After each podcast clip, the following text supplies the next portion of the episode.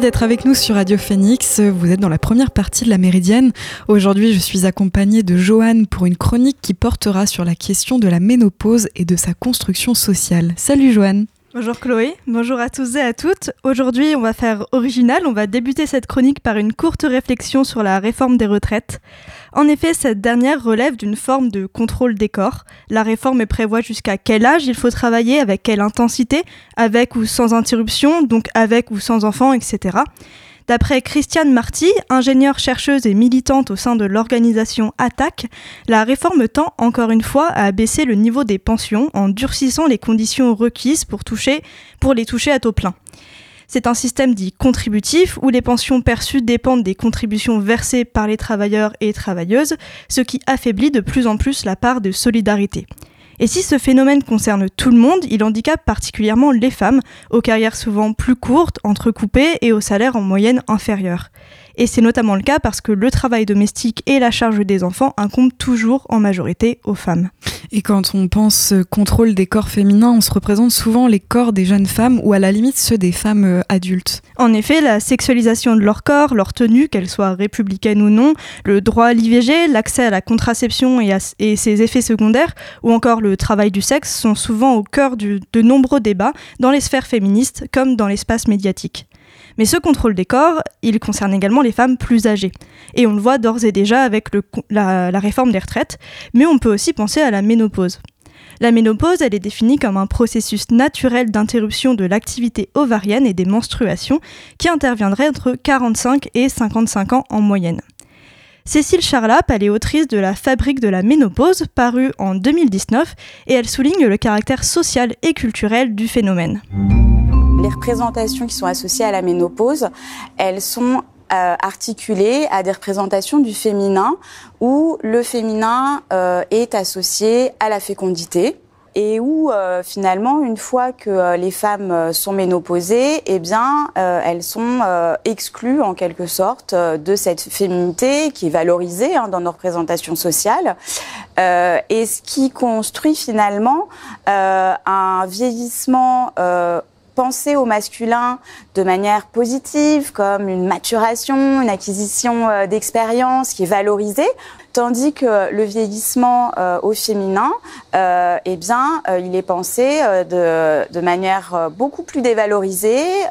il touche les femmes de manière beaucoup plus jeune que les hommes, et il est synonyme de disqualification sociale et notamment de l'exclusion du marché amoureux, par exemple.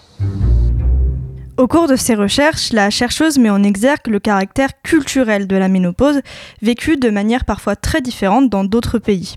Elle donne pour exemple la société Gouraud en Côte d'Ivoire, dans laquelle les femmes ménopausées sont considérées comme moins dangereuses que celles menstruées et sont alors plus intégrées. Elles peuvent notamment participer à des sacrifices rituels dont elles étaient exclues pendant leurs règles. Dans la culture japonaise traditionnelle, la ménopause ne représenterait pas de changement social décisif, d'après l'anthropologue Margaret Locke les Japonais et Japonaises seraient plus attachés à la notion de konenki, qui désigne un vieillissement plus global, qui donc englobe aussi bien le blanchiment des cheveux que la cessation des menstruations. Donc le konenki, il est non sexué et il concerne aussi bien les hommes que les femmes. Cécile Charlap, elle propose donc un petit historique de la notion de ménopause en Occident afin de comprendre nos représentations de cette période. Le mot ménopause, il n'existe pas en Occident avant le 19e siècle. Jusqu'au 18e, on parle de cessation de menstrues dans les traités de, médecine, euh, mais le phénomène ne constitue pas vraiment un sujet d'étude à part entière.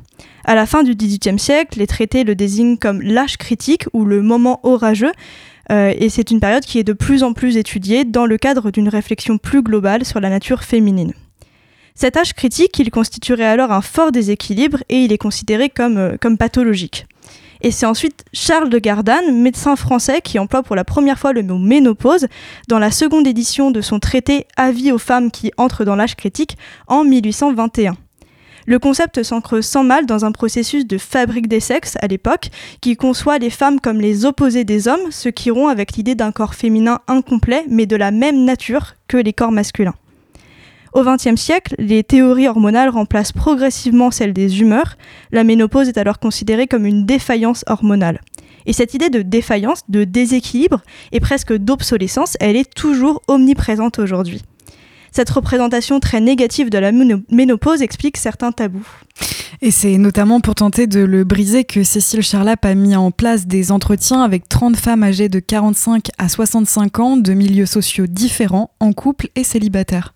Toutes font face à différents degrés, bien sûr, à des symptômes physiques tels que des bouffées de chaleur, mais la chercheuse remarque d'importantes différences de vécu entre les femmes issues de milieux favorisés et celles originaires de milieux populaires et ou ruraux. Les femmes de milieux favorisés prennent le plus souvent soin de cacher leurs symptômes, ce sont également elles qui suivent le plus de traitements hormonaux afin de les discipliner. Et les femmes de milieux ruraux et ou populaires indiquent que ces symptômes sont des manifestations légitimes et naturelles de leur corps auxquelles il faut savoir résister. Si le phénomène reste relativement tabou, elles auraient quand même plus l'occasion de partager avec leur famille, leurs amis et collègues à ce sujet. C'est presque euh, cependant toutes les enquêtées qui considèrent que la ménopause sociale euh, intervient dès 40 ans. Même si beaucoup de femmes sont encore fertiles et en capacité de procréer, il leur paraît impossible et presque d'ailleurs immoral d'avoir des enfants passé cet âge. Il s'agirait alors de conserver l'ordre des générations et de ne pas être grand-mère et mère à la fois.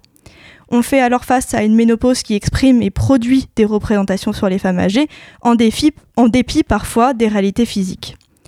La réforme des retraites, elle s'appuie notamment sur un prétendu allongement de l'espérance de vie. Mais encore une fois, cette représentation, elle va à l'encontre de certaines réalités physiques. Il ne faut pas oublier par exemple qu'à 62 ans, l'âge actuel des retraites, 25% des populations les plus pauvres sont déjà morts. Demain, une assemblée générale regroupant les étudiants et étudiantes comme le personnel de l'université aura lieu à midi. Rendez-vous sous la galerie vitrée du campus 1 pour y participer. Et bien sûr, la prochaine journée de mobilisation nationale aura lieu ce jeudi. L'intersyndicale appelle à une manifestation à 14h30, place Saint-Pierre. Bah merci beaucoup, Joanne, pour toutes ces explications très claires. On te retrouvera avec plaisir très bientôt dans l'émission. Bonne journée à toi. Vous écoutez La Méridienne sur Radio Phoenix. Vous restez avec nous, on revient sur l'actu science et tech, mais juste avant ça, on écoute Rimon avec I Choose You. À tout de suite sur Radio Phoenix.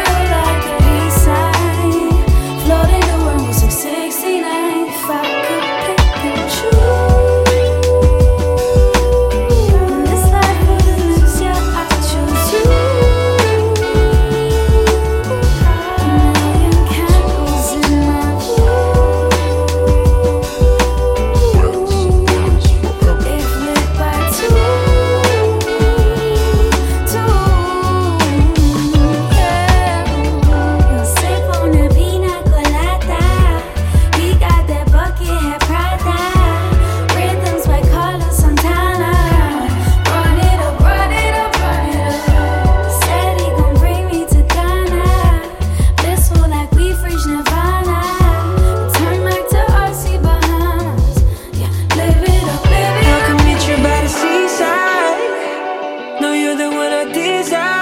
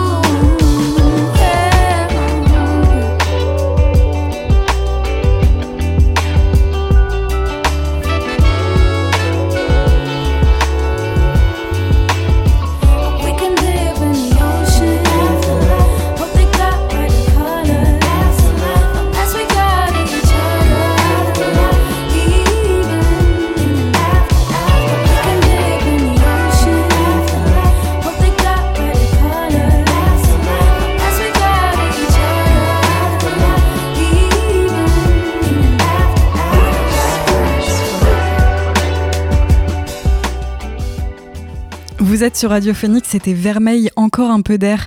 Je vous propose de faire tout de suite le point sur les actualités sciences et tech des derniers jours. C'était pas un poisson d'avril, la date fixée par Elon Musk, PDG de Twitter, est désormais passée. Le 1er avril, le réseau social devait officiellement mettre fin à son système historique de comptes certifiés. Seulement les utilisateurs qui avaient souscrit à un abonnement payant avaient en théorie désormais accès au badge bleu, mais en réalité différentes situations continuent de coexister sur la plateforme, donnant lieu à une certaine confusion. Pour les personnes d'entre nous qui n'utilisent pas euh, Twitter au quotidien, en fait le réseau social proposait à un certain nombre de personnalités publiques, comme des élus ou par exemple ou des journalistes, de vérifier leur compte. Une coche bleue s'affichait sur le profil des comptes certifiés pour prouver que l'identité avait été vérifiée et que ce n'était pas une usurpation. Mais depuis qu'il a pris le contrôle du réseau social, Elon Musk a voulu rendre ses badges payants. Ces coches bleues sont maintenant l'un des avantages offerts aux souscripteurs de l'abonnement appelé Twitter Blue. Jusqu'ici, les anciens comptes vérifiés conservaient eux aussi cette petite coche bleue, mais depuis un mois, Elon Musk a multiplié les messages contradictoires concernant l'avenir de ces comptes vérifiés avant son arrivée, affirmant d'abord qu'ils perdraient tous leur coche au 1er avril, puis finalement que les 10 000 comptes les plus suivis sur la plateforme pourraient le conserver. Les autorités italiennes ont annoncé vendredi dernier leur décision de bloquer ChatGPT dans un communiqué. L'autorité italienne de protection des données personnelles prévient que sa décision a un effet immédiat. Elle accuse le robot de ne pas respecter la réglementation européenne et de ne pas vérifier l'âge des usagers mineurs.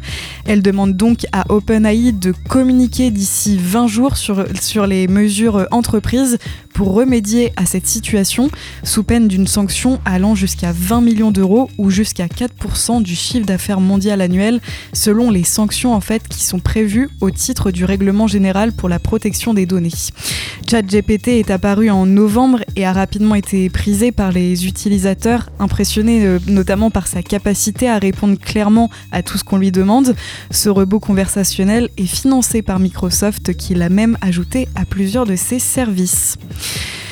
L'édition 2023 du Salon américain des jeux vidéo, l'E3, l'un des principaux événements mondiaux de l'industrie, a été annulée.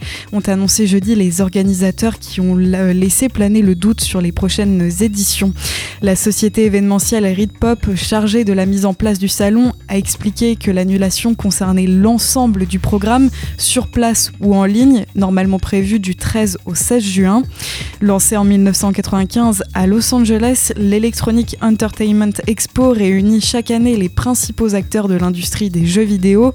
Elle n'avait pas eu lieu en 2020 à cause de la pandémie, avant de revenir sous forme entièrement virtuelle l'année suivante, puis d'être à nouveau mis entre, parenthèses en 2022.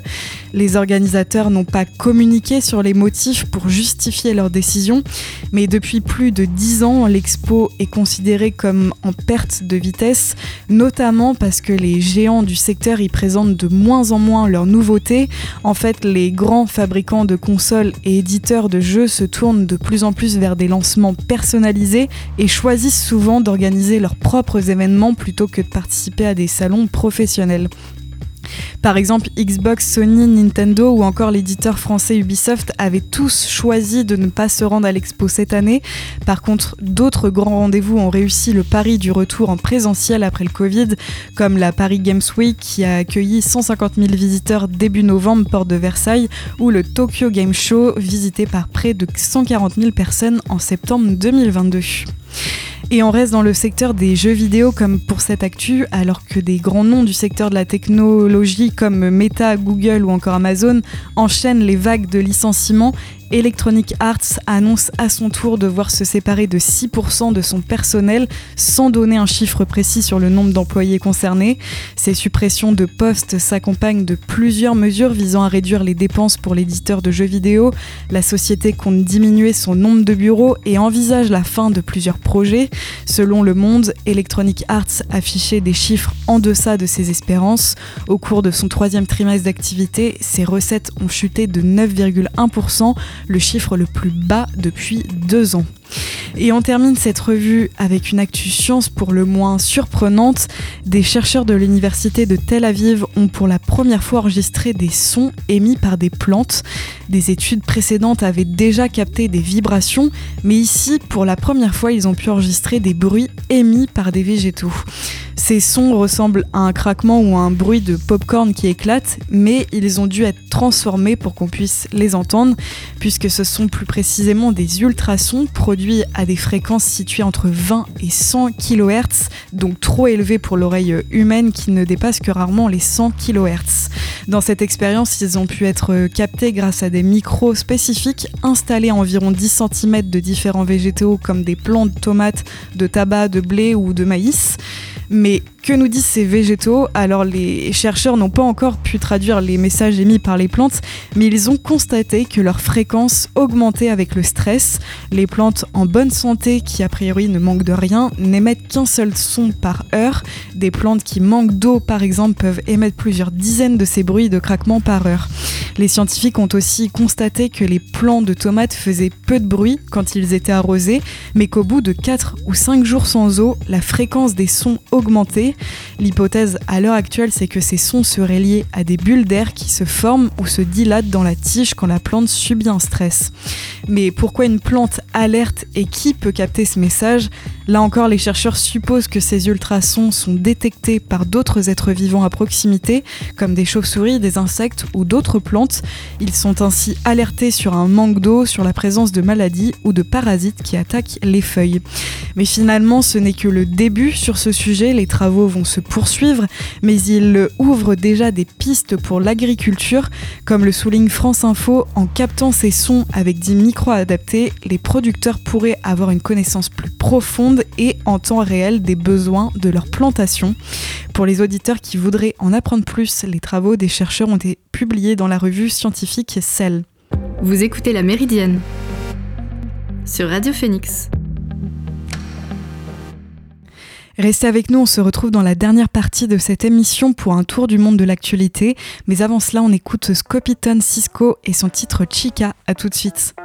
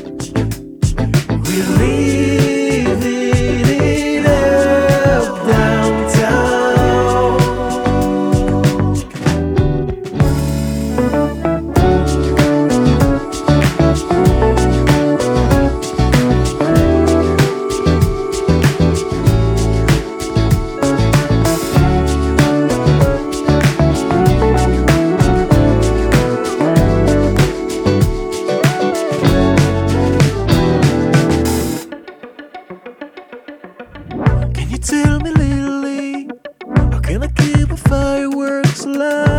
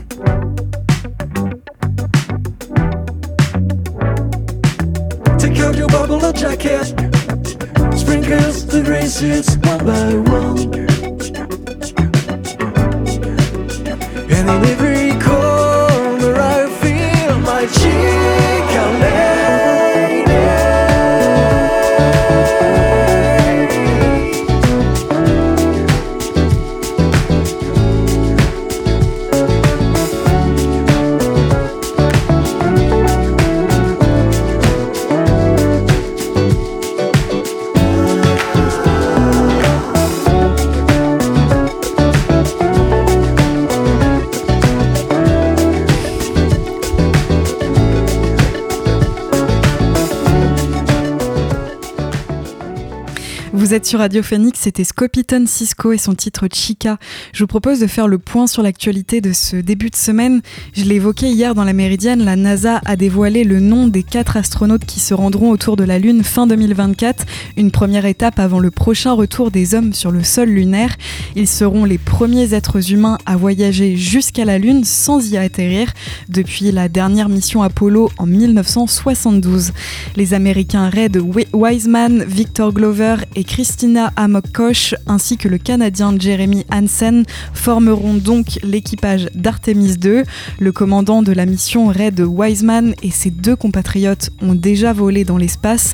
Par contre, il s'agira d'une première pour le Canadien Jeremy Hansen. L'agence spatiale américaine envisage de marquer à terme le retour des hommes sur notre satellite naturel.